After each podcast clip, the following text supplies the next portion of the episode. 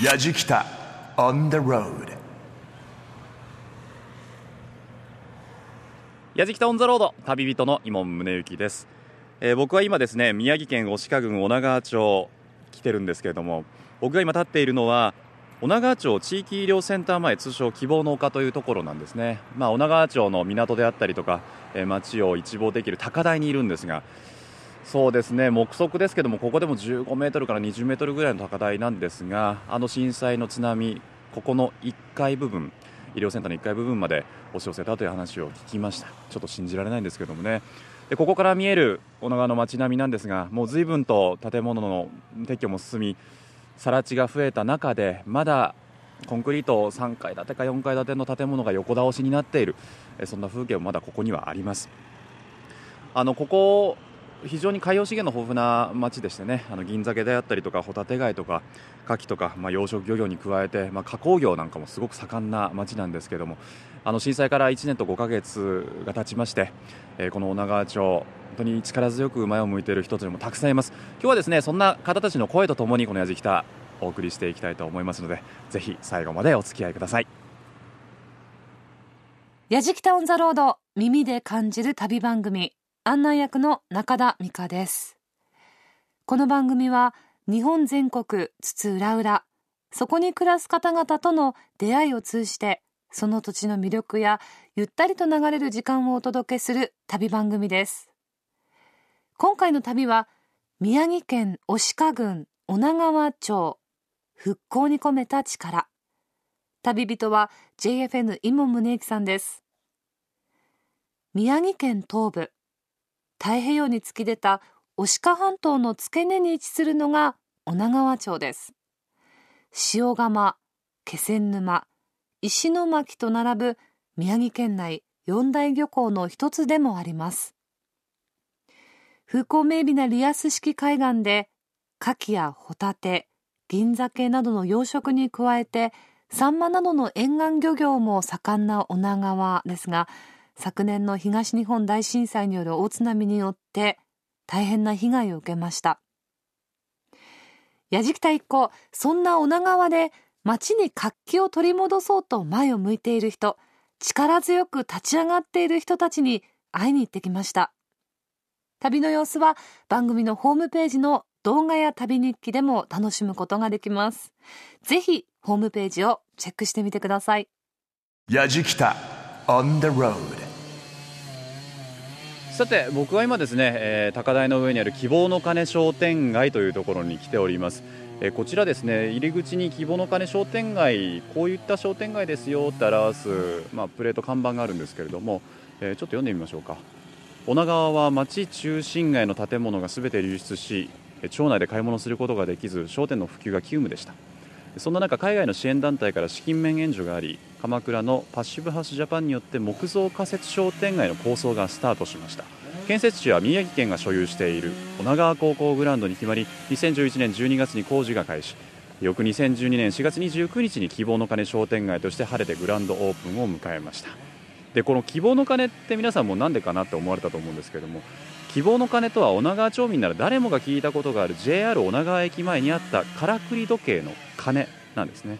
駅舎とともに流された4つのうち1つだけ瓦礫の中から発見された鐘を掲げ希望の鐘商店街は女川の再出発を高らかに宣言しますというふうに書いてありますあの木造建仮設商店街ということで入り口入るとすぐにちょっとログハウス風の建物がずらっと並んでるんですよせっかくですからねちょっとぶらりとしてみたいなと思います今日ちょうどなんかね夏祭りなんですよねこれウィーンって音聞こえるじゃないですか工事じゃないんですよチェーンソーのアートを作ってるんですね。こういうねイベントも盛りだくさんみたいで。あーでも見えるところはね例えば串焼きのお店があったりとかあと酒タバコ塩商店があったりとかあと果物野菜の八百屋さんがあったりとかですね。あとソフトクリームなんて掲げた看板が出てるお店があったりカフェもありますね。すごいねスポーツ用品とかあとはお米屋さんとかね、えー美容室もありますね、えー、メガネ屋さんとかね、え焼肉屋さんもあるんだね。ああそうなんだ。何でもありますね。で今アート作品多分大きな木をですねチェーンソーでどんどん削っていって何か祈りの像を作ってらっしゃるんですねあれね。ああいうのできんだね。ちょっと中商店街の中行ってみましょうか。確かに音から想像するに工事中っと思っていたんですがチェーンソーアートだったんですね。矢敷タウンザロード耳で感じる旅番組宮城県牡鹿郡女川町復興に込めた力お届けしています。矢敷太一行が訪れた際夏祭りのイベント中だった希望の鐘商店街。食堂に喫茶店美容院まである仮設商店街です。女川で商売を続けたいと強く願う皆さんにとって復興の拠点であると同時にコミュニティの場にもなっているんですね。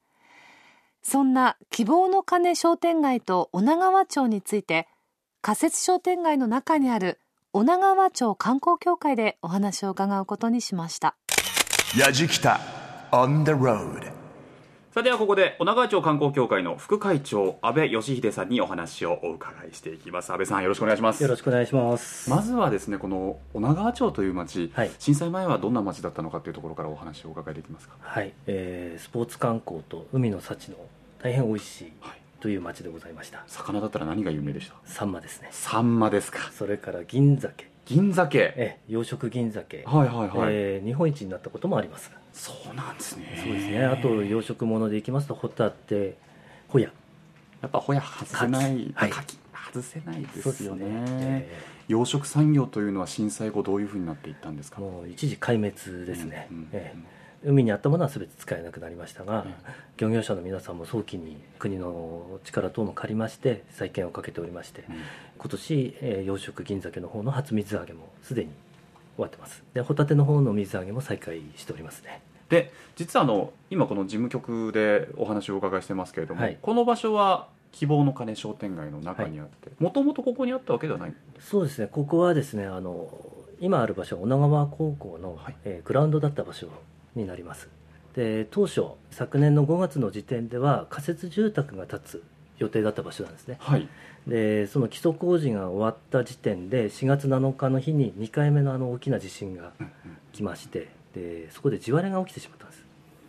でその地割れの影響で県の方ではあの仮設住宅建設地としては不適であると。あでその後商工会等の方が働県に働きかけまして、ええ。こちらの用地を仮設の商店街の用地として使わせてほしいということで申し入れしましたところ、ええ。あの了承を得られましてで現在あの50店舗の仮設商店街ということで4月の末ですねオープンする運びとなりましたなんかログハウスっぽいですよそうですね。あのすごい雰囲気のあるそうなんですよ。いい建物だなと思うんですがそうなんですよ、ええ。ちょっと木の香りなんかもしてそうですね。そうなんですよ。あまり仮設というイメージはないのかなと逆に。僕逆になかったです、はい。なんか普通にログハウスのこうおしゃれなねそうですよね。お店が並んでるなっていう、はい。統一感もあってすごくいいんですよね。そうですよね。地元の人間ながら最初に見た時には本当にそう思いましたので。あのしかも入ってるお店もはい。カフェだったりとか、はい。い、ろんなお店が入ってるじゃないですか。そうですね。これはどういった基準でいやあの基準も何もなくてですね、ええ。町内のあの中心部に皆さんの商店街というのがありました、はい。でそれが全て壊滅的な状況になりまして、えーお店を再開する場所がずっとなかったんですね、で本来であればもっと昨年度中とかに用地とかがあれば仮設商店街に再開という方でお店を再開した人たちはたくさんいたんですけれども、はい。その用地の問題が解決しないで本当に平地というのが全て津波でやられてしまって、うん。そこは建設してはいけませんと。建築規制が今もかかってます、うんでそういったところでこの50店舗の皆さんは本当あらをもすがる思いでうん。やりたいという思ってる方が手を挙げて入られてますので特に基準があるということではなくやる気のある方やりたいと思った方が今こちらの商店街で商売をされているということですね。この商店街に例えばよその他県からはい。足を運んだ時にはい。どんな楽しみ方をすればいいですかね、そうですね。お店の方は女川の方ですから、はい。どんどん話しかけてあそうですね、いいぜひ、まあ、あの逆にあの商店街の方はもう気さくにいろいろお答えしていただけるので、うん。何でもこう当時のことでも構わないと思うのでお聞きいただければなというふうに思います。女川の人のこう気質っていうのはどういう感じなんですか？ああ気質的にはですね、ええ。自分のことはもう自分でガンガン進めるっていうようなところがありますよね。割とこうちょっとつ盲信な感じですか？そうですね。あまり行政とかそういうのを頼らないでやれる部分はやりましょうっていうそういう気質はあると思います。そうなんですか。えこれあの8月中旬以降に何か開催されるイベントってのはあるんですか？えまず9月に女川さんま収穫祭町民主体のイベントにはなると思うんですけれども、えさんま収穫祭の方を企画しております。あとは8月13日にお盆の迎え火プロジェクトというのが支援していただいている団体の方が町の中心部で開く予定にはなっております。あそうなんですね、え。なるほどあの女川こんな町ですからこう来てほしいんですなんていうメッセージ今リスナーさん聞いてますからぜひですね副会長から お願いしてもよろしいでしょうか。プレッシャーかけないでくださいよ。あの被災前と同じというふうにはわけにはいかないんですけれども、まあ、仮設の商店街という形で、えーマリンパロ女川という、えー水産観光センターですね。お魚の買える場所も復活しましたし町内のおかせさんっていう、まあ、そちらも鮮魚の販売しているお店なんですけれども息子さん帰ってこられてあの被災前にはなかったお寿司屋さんを始めておりましてはい。1000円ですごいとってもない握りが食える かなりおすすめです。あとですね、えー海の浜の方に行きますとニューコノリさんっていう、えー飲食店さんもあるんですがそちらもメニューはほぼ全て復活したはずですのであ海鮮物であればたくさん食べられますで仮設商店街の中にあの居酒屋さんなんかもございますし、え今宿泊等も、えー工事関係者の方も泊まってはいるんですが、ええ。ちゃんと民間の皆さんのために枠も設けてありますのでぜひ一度あのその辺お問い合わせいただいて滞在していただいて、えー回ってこの町はですね20メートル近くの津波で襲われた町ですが、はい。テレビとか新聞等で見るものでは感じられないスケール感というのがあると思いますのでぜひお長へ来てですねそういった部分を体感していただいて復活した飲食店さんであるとか物品とかのお買い物も楽しんでいただければなというふうに思います。はい、わかりました。いやあの本当お忙しいところ今日はありがとうございました。いえいえどうもありがとうございます。今日はですね女川町の観光協会副会長の安倍義秀さんにお話を伺いました。安倍さんありがとうございました。どうもありがとうございます。女川さんま収穫祭。楽しそうなイベントですねこの希望の鐘商店街以外にも新鮮なお魚が買えるマリンパル女川やリーズナブルな値段でボリューム満点の美味しいお寿司が食べられるというおかせいさん。気になります。まあ、復興に向け一歩一歩前へ進んでいる女川町。そんな女川町で震災直後に誕生したラジオ局が女川災害 FM 臨時災害 FM 放送局として昨年の4月21日から24時間体制で放送を実施生活に必要な情報を発信し続けてきました。イモンさんはその女川災害 FM のスタジオへお邪魔しました。さあ女川災害 FM に私やってまいりましてこちらのコンテナの中にマイクが立てられてあったりとかですね機材が並んでるんですけども聞いたところによると6坪ほどの大きさだ広さだということでございまして。今日はですねこちらのパーソナリティの木村太一さんと宮里、えー、彩香さんにお話を伺います。横におります。よろしくお願いいたします。よろしくお願いします。宮里さんというか西樹さん、はい、この前私の朝の生放送でもちょっとお世話になりましてそうですね。電話で出ていただきまして、はい。ありがとうございました。いえいえ、書いてこちらこそありがとうございます。そもそもなんですがまずあの女川災害 FM がどういった経緯でえー立ち上げられたのかっていうお話からお伺いしてもよろしいですか？はい。今3月11日に津波が来まして、その後防災無線が町の防災無線、それから、えー情報を発信するツールがほとんどやられてしまいまして、全くあの町に正しい情報が流れなかったんですね。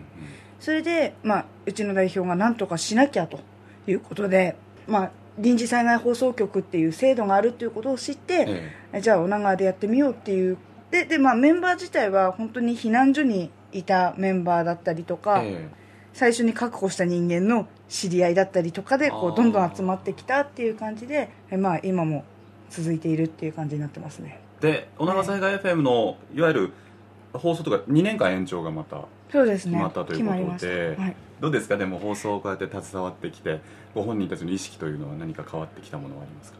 あの最初の頃はやっぱどうしても素人だったのであの自分の好きなようにやりたいとか好きな曲をかけたいとか好きな話題をしたいっていうところがすごく多かったんですけれども、徐々に徐々に去年の夏ぐらいうん。からこれだけじゃダメなんだなっていうのが自分たちの中に芽生えてやっぱり臨時災害放送局っていうことの意義をもう一回見つめ直して女川町民のためになる情報女川町民に寄り添った情報を出していこうよっていうところがもう本当に去年の夏ぐらいからですね意識が変わっていったというか。そうですよね。もちろん皆さん、い、わゆるアナウンサーっていう人がいないわけですもんね、その中でこう自分でこう手探りでやっていって、そうですそねの中できっと正解を探していくという作業、西条さんどうでしたか、いや私コンビニ店員だったんですよ。は なんで。でもみんな多分そうだと思う。のいろんな職業の人がね災害 FM って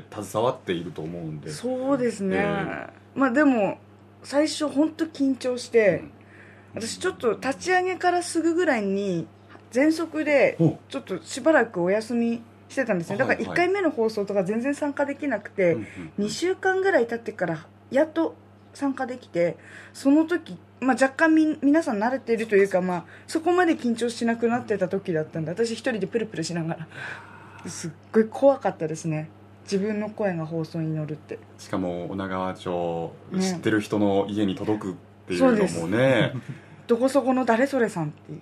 すぐ分かっ知り合いですからねみんなね。知り合いですから。そうですよね。下手したら親戚ですから。そうですよね どうです？町の皆さんに届けているという意味では、ええ。その町の皆さんとの距離感っていうのは近くなりましたか、ものすごく近いですね、話しかけられます、うん、そうですよね、やっぱ狭い共同体ですので、うん。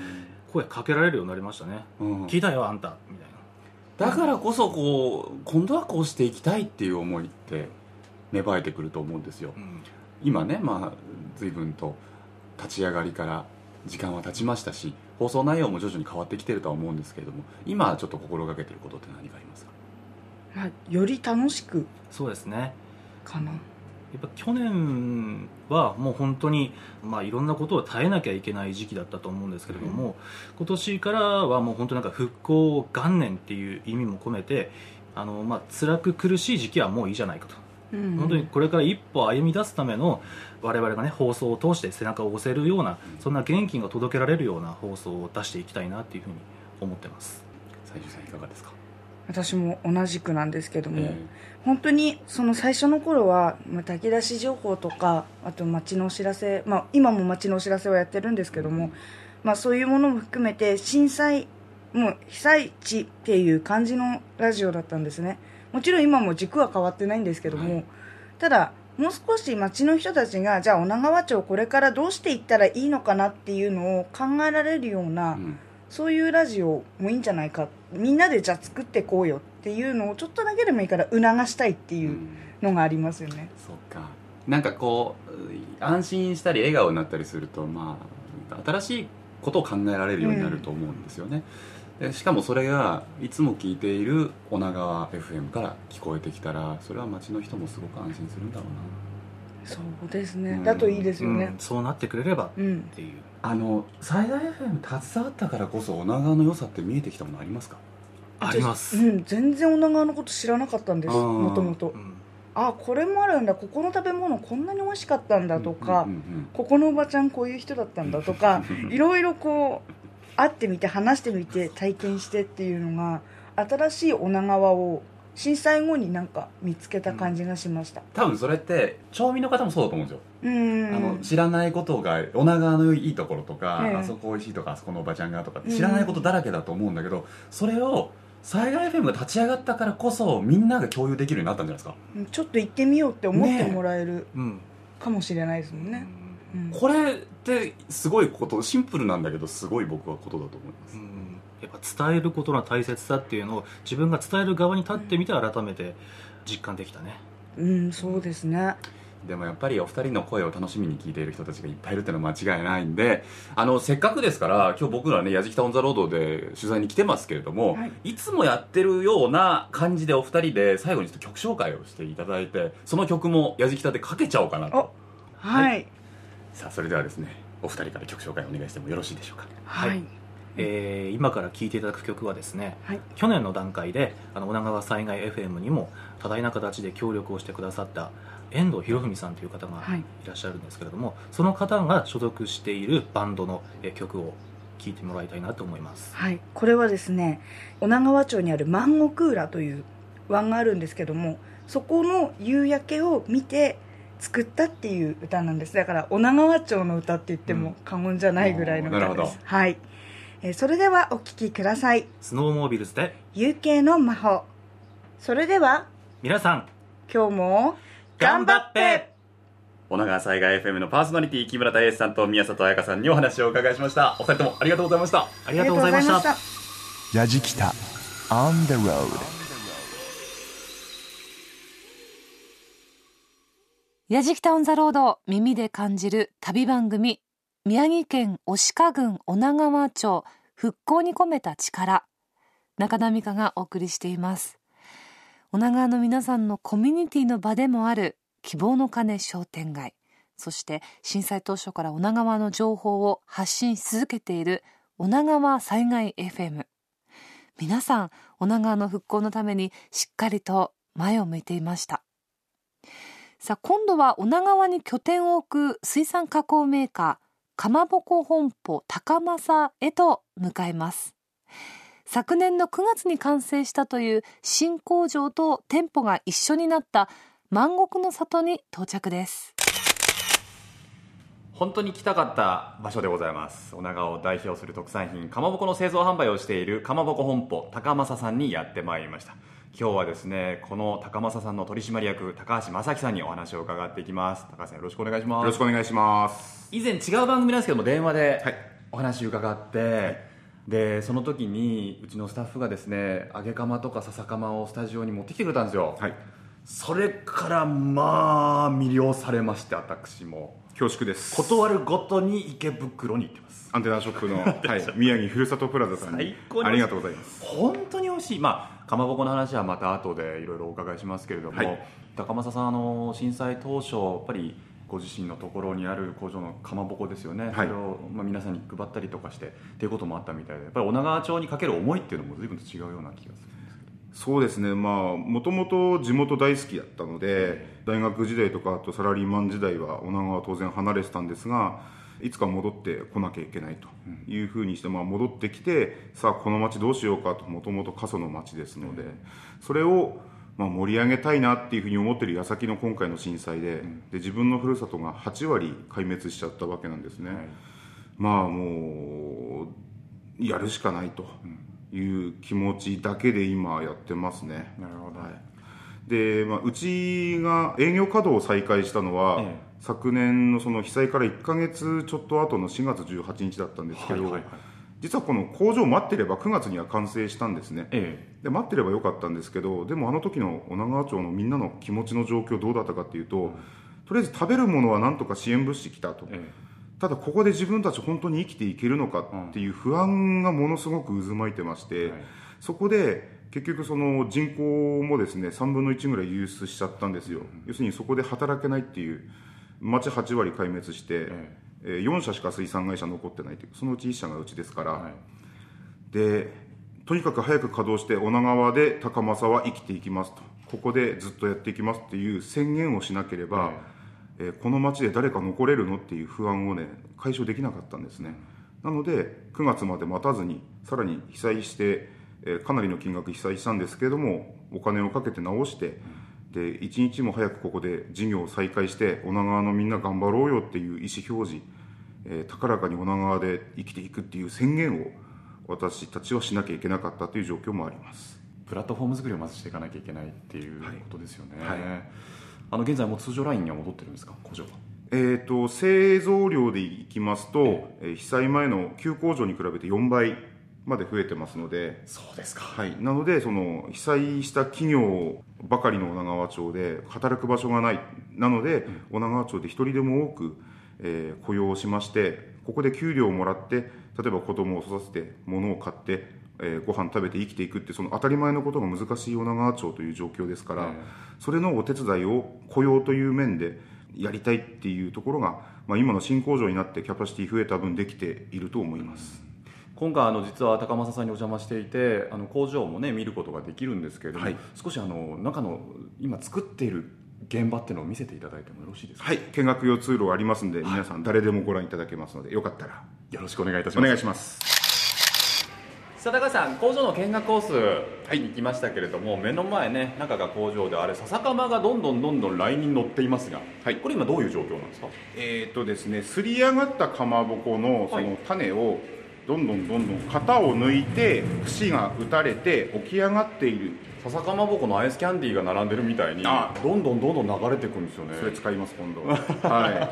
い。大きいサイズと小さいサイズね。2段階で今2ライン稼働してます。そうなんですね、はい、今工場って何人ぐらいの方が携わってらっしゃるんですかね現在ここでは、えー110人ですね。110人、はい。皆さん地元の方。そうです。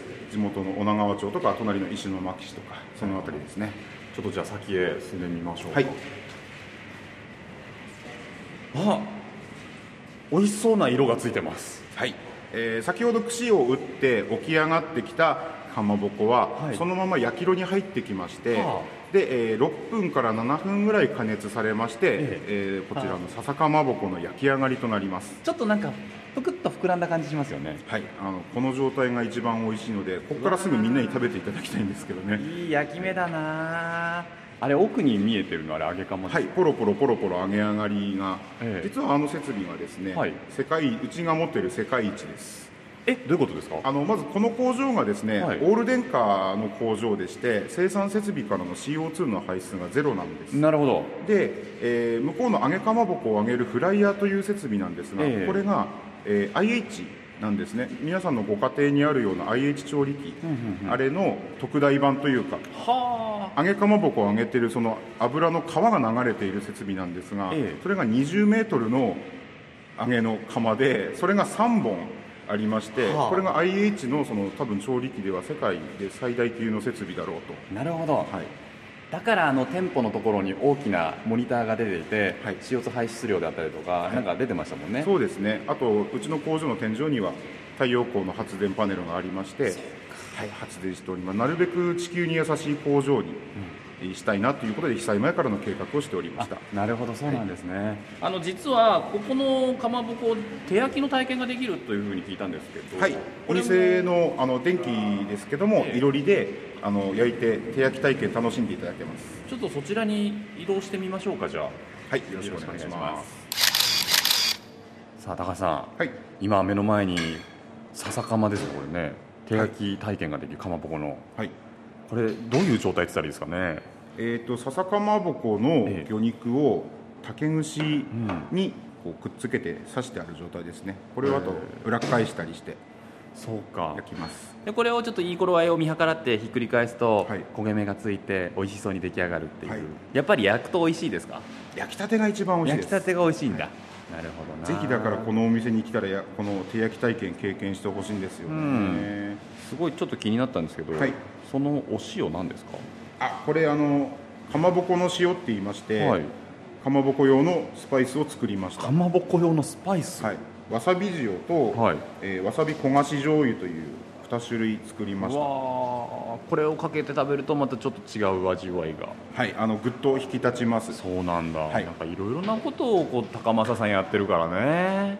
あのー企画とかもそうなんですけども、ええ。うちの職人たちもその辺に実はすごいプライドを持ってまして、え被災地だからってのを何かの理由にしたくない、えー、とだから被災地だからこの程度のかまぼこでしょうがないよねとか被災地だからちょっとぐらいなんかこう変なものが混じっててもしょうがないよねとか、うん。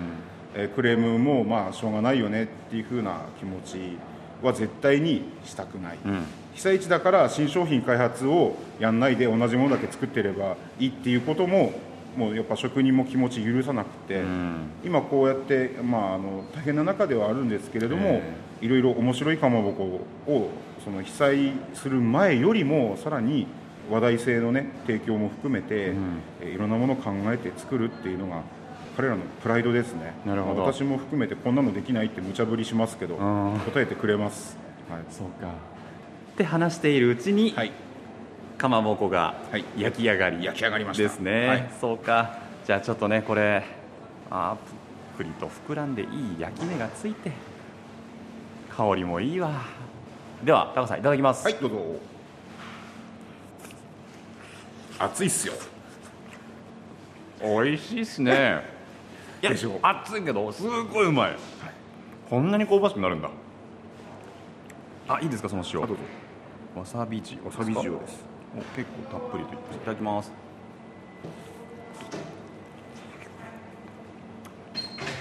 あああうまいピリッとわさびの香りがふんとするんで鼻にちょっとツンとするんですけどはい。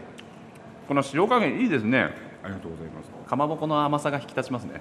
あありがとうございます、うん。わーっと甘みが。それを一番ねあの意識したものですね。そうかこんなにかまぼこって甘いんだ。美味しいな。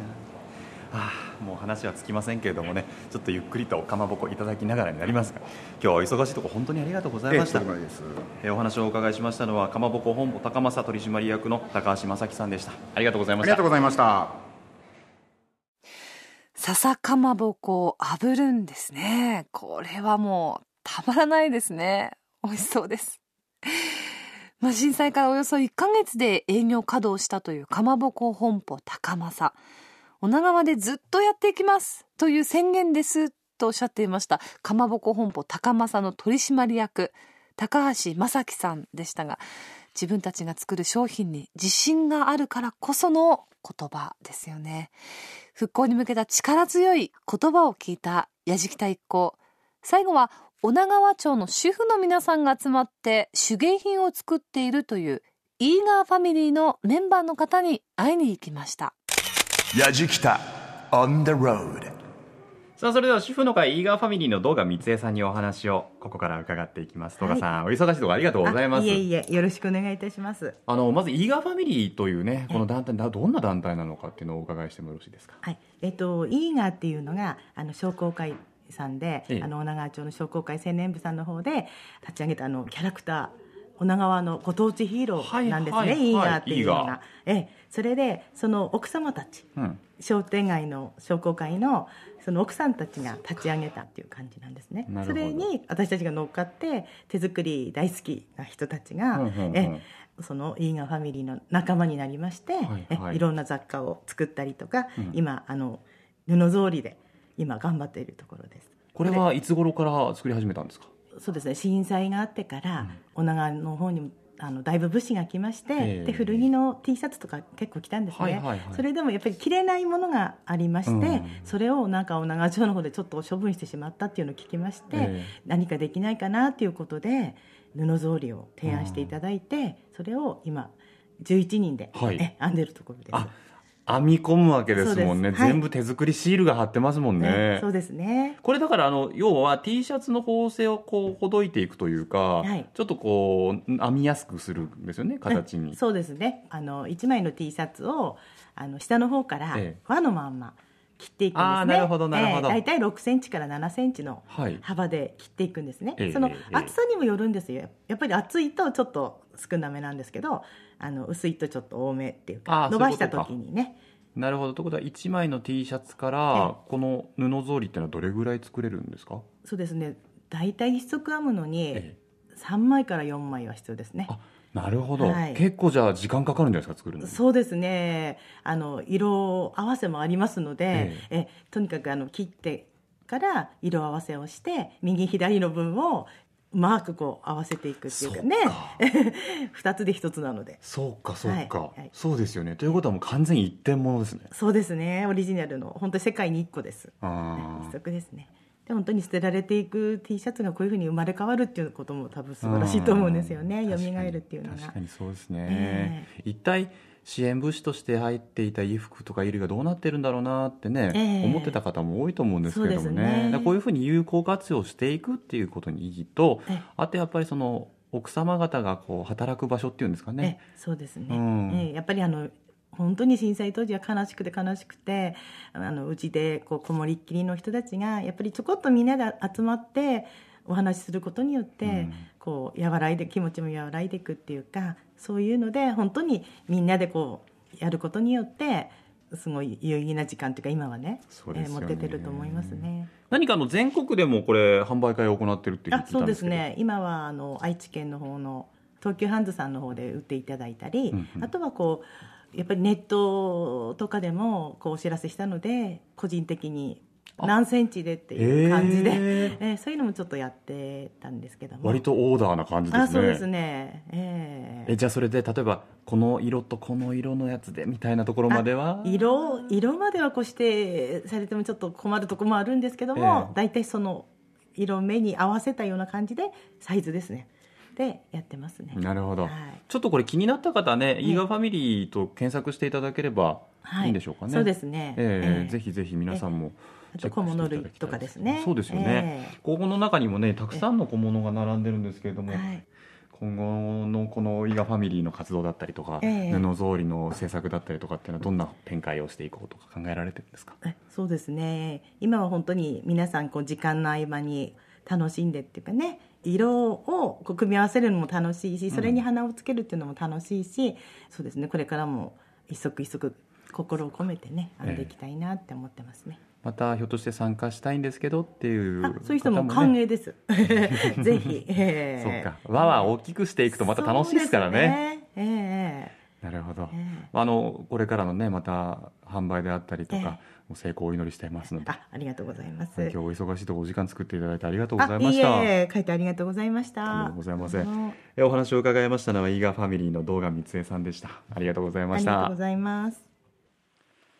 さあ私は今女川町の清水地区へやってきました、えーこちら清水地区あの奥の方に行くとですね仮設住宅が建っているところにもなるんですが今僕がいるところはですね道の両側瓦礫の置き場所になっているところです。ただここはもともと人が住んでいた場所に津波で家が流されてそこを今瓦礫の置き場所にしているという状態です。もう置き場所といってもですね両側の道何百メートルにもわたって瓦礫がうず高く積み上げられているというもうここを見てもやはりあの津波の甚大な被害であったことをもうまざまざとここで知ることができます。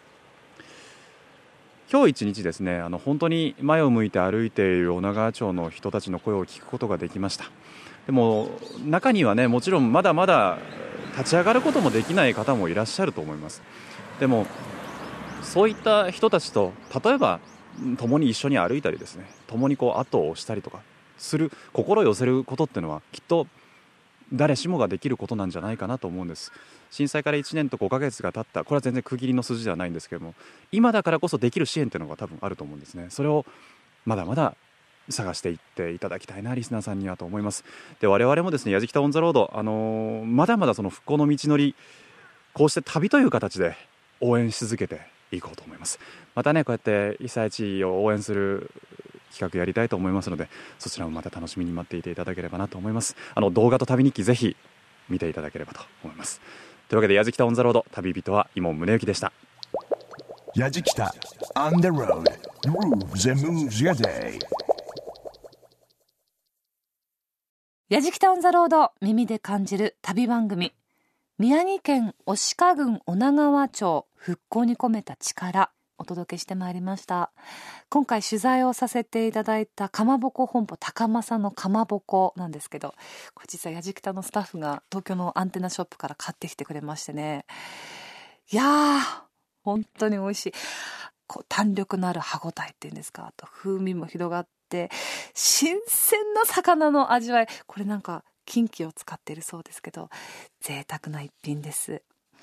あのやじきたでは復興への思いを込めてこれまでもたくさんのこう東北を取材してまいりましたけどこう取材すればするほど知れば知るほど東北って本当にこう魅力的な場所がたくさんあるんだなと思います。で特にね食べ物美味しい食べ物のたくさんご紹介していますけれども加工品の多くはもう本当にこう丁寧で真心込めたものづくりっていうのがなされてる、まあ、食べ物だけじゃないと思うんですけどね。そう丁寧にものを作るっていうところにも東北の人々の人柄っていうのが現れてるんだなと思います。今回も旅の様子は番組のホームページ動画旅日記でも楽しむことができます。ぜひ興味が湧いてきたら東北の方に足を運んでいただきたいなと思います。番組は放送終了後ポッドキャストでも配信をしています。番組ホームページアドレスは www.jfn.co.jp スラッシュやじきた。www.jfn.co.jp スラッシュやじきたです。やじきたオンザロード耳で感じる旅番組。ご案内は中田美香でした。